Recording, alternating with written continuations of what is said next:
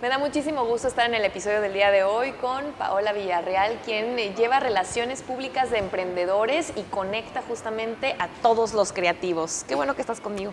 Ay, muchísimas gracias, Ana. Pues el gusto es mío, que ya tenemos tiempo de conocernos de manera digital. Este, platicamos una vez en un café, entonces para mí es un honor estar aquí contigo y gracias por, por invitarme. Oye, esa es una labor súper padre para conectar esas mentes brillantes, esos emprendedores. Platícanos qué es lo que haces. Pues me costó mucho tiempo definir realmente como que qué era lo que quería hacer, porque yo también tuve una etapa de trabajar dentro de un medio y creo que mucha gente me ayudó a definir el concepto de darme cuenta, o sea, porque un emprendedor muchas veces no se da cuenta como que qué es lo que puede llegar a ser este, y me di cuenta definitivamente que lo mío era 100% conectar. O sea, me di cuenta que conectaba y muchas veces como que no lo veía como negocio, ¿no? O sea, lo es como un talento nato, como una habilidad que se va desarrollando con el tiempo. O sea, como tú también conectas con emprendedores y personas que entrevistas y todo.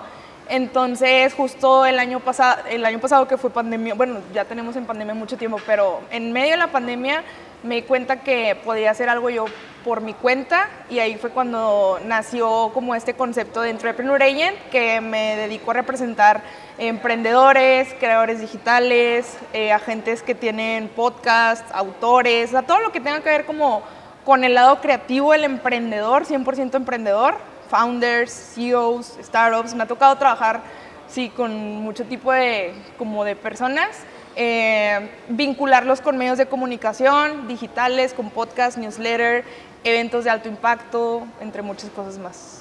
Oye, y, que encontraste esta pasión, he visto algunos que has ayudado y que han llegado a brillar o les has sacado el talento máximo. Platícanos.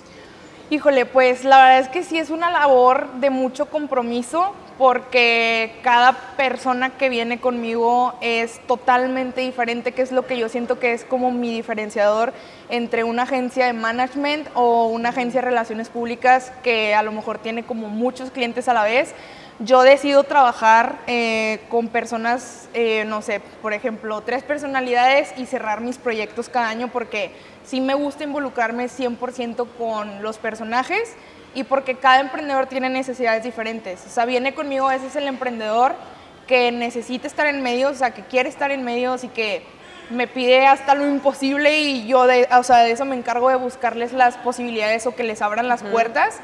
Pero también me ha tocado que vienen conmigo emprendedores que me dicen, es que necesito destacar en esta área o quiero estar en este evento, pero yo no quiero estar en medios o yo no tengo interés en, tener un perfil público. Entonces es muy difícil porque prácticamente tienes que entender súper bien lo que quiere el emprendedor eh, y hacerle como puedas para cumplir sus objetivos. O sea, a final de cuentas, un cliente mío que, que, con el que estoy trabajando ahorita, que se llama Alfonso Aguirre, me enseñó esta frase que es, ayudas a cumplir los sueños de los otros mientras estás cumpliendo los tuyos. Entonces eso es prácticamente lo que hago todos los días. Oye, el ser emprendedor, tú que te contagias de ellos, ¿qué tan difícil es y cuál es la etapa que tú consideras que es la más complicada para ellos? La etapa más complicada para un emprendedor, yo creo que depende qué tipo de emprendedor, pero con las redes sociales, este, yo creo que muchos tienen un punto, un grado de frustración de que hay mucha competencia y de que hay muchos creadores de contenido, hay muchos emprendedores. ahorita estamos como en una super saturación de superhéroes y, siempre hay unos que salen más, ¿no? Como en medios o que son los invitados siempre a los eventos y todo. Y creo que eso hace que algunos emprendedores se sientan como que más pequeños de que, ah, yo no puedo estar ahí, o no lo puedo lograr, o quizás no puedo estar en este medio, y, es más como un síndrome del impostor que pasa mucho ahorita con los emprendedores.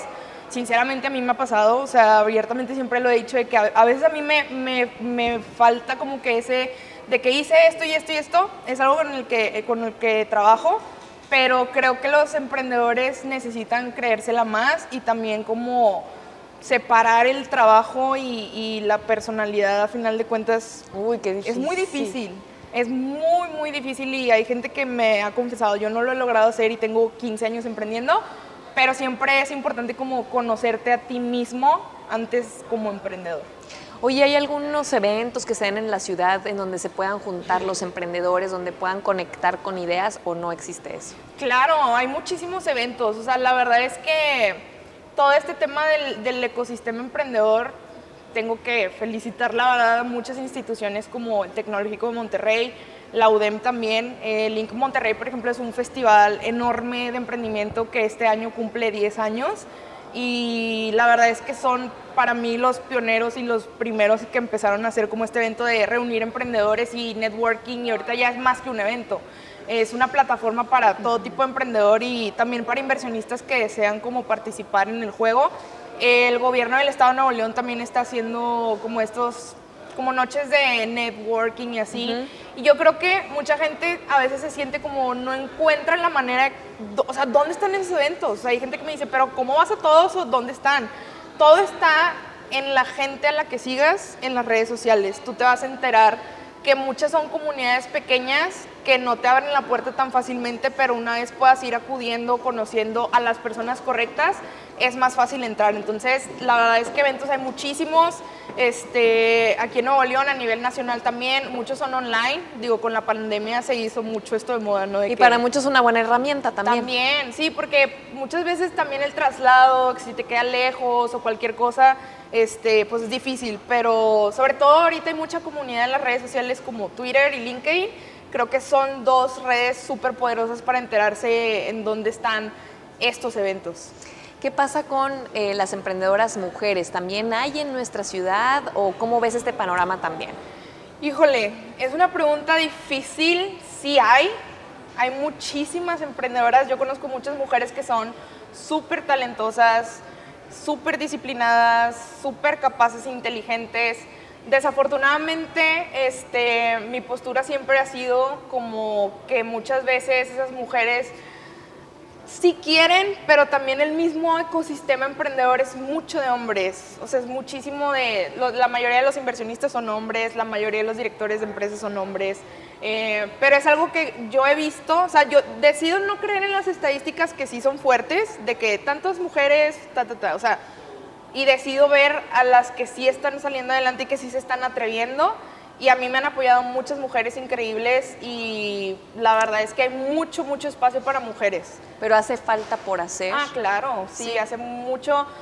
Hace falta que, por ejemplo, en los eventos de emprendimiento, eh, casi siempre los headliners de los, no sé, de los eventos son hombres y una mujer a lo mejor que es una super wow traída de, Latino, de cualquier parte de Latinoamérica, pero muchas veces también a veces no se prestan, o sea, a veces como que por privacidad o porque están muy ocupadas y así. Sí me ha tocado ver que cada vez hay más esfuerzo sobre esto y yo creo que las mujeres son, bueno, somos, ¿verdad? Súper capaces y la, a mí me ha costado, pero también no estoy en contra de nada de los hombres porque a mí, sinceramente, los que más, más, más, más, más me han apoyado en este camino han sido amigos, amigos, hombres, eh, mentores, pero también tengo mentoras, pero sinceramente tengo más mentores hombres. Oye, de estos emprendedores que tú has ayudado a que sus proyectos salgan y brillen, ¿cuál de ellos es el que ahorita dices, este lo recuerdo y ha logrado sus objetivos?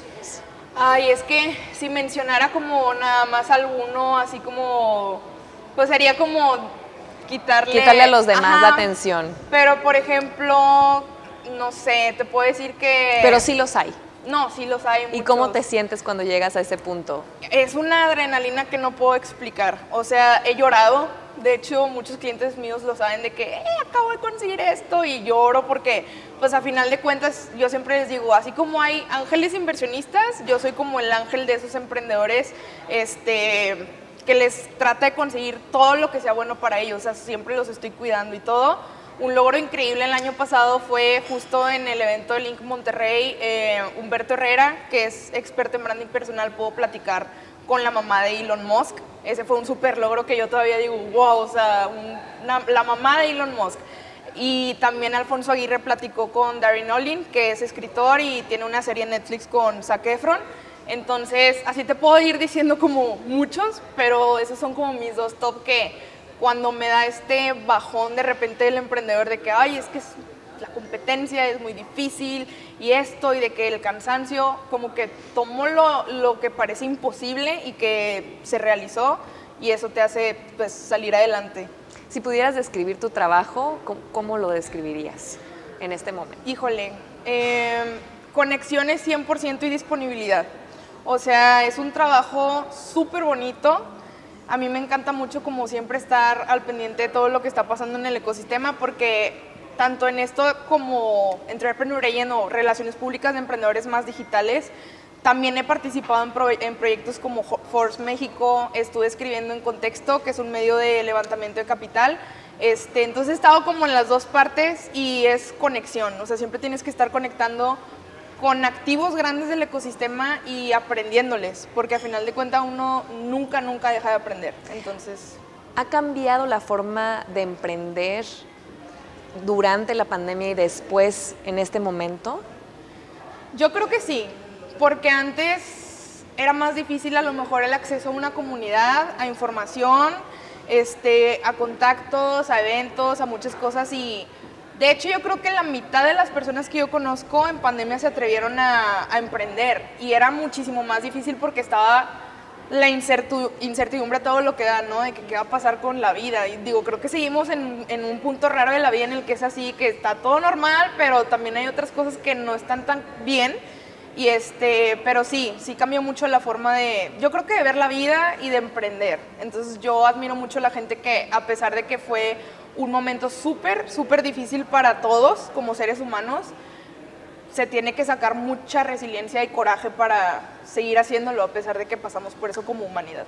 Gracias por estar conmigo esta tarde y platicar de lo que haces. Ay, no, muchísimas gracias por invitarme y ya sabes que cualquier cosa que necesites, pues estamos para siempre ayudarte. Bueno, ahí está el público, también estamos haciendo ahí la conexión. Gracias por estar en el capítulo del día de hoy. Gracias.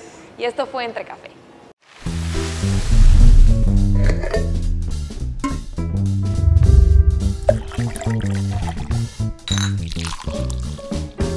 ¿Y si nos tomamos un café?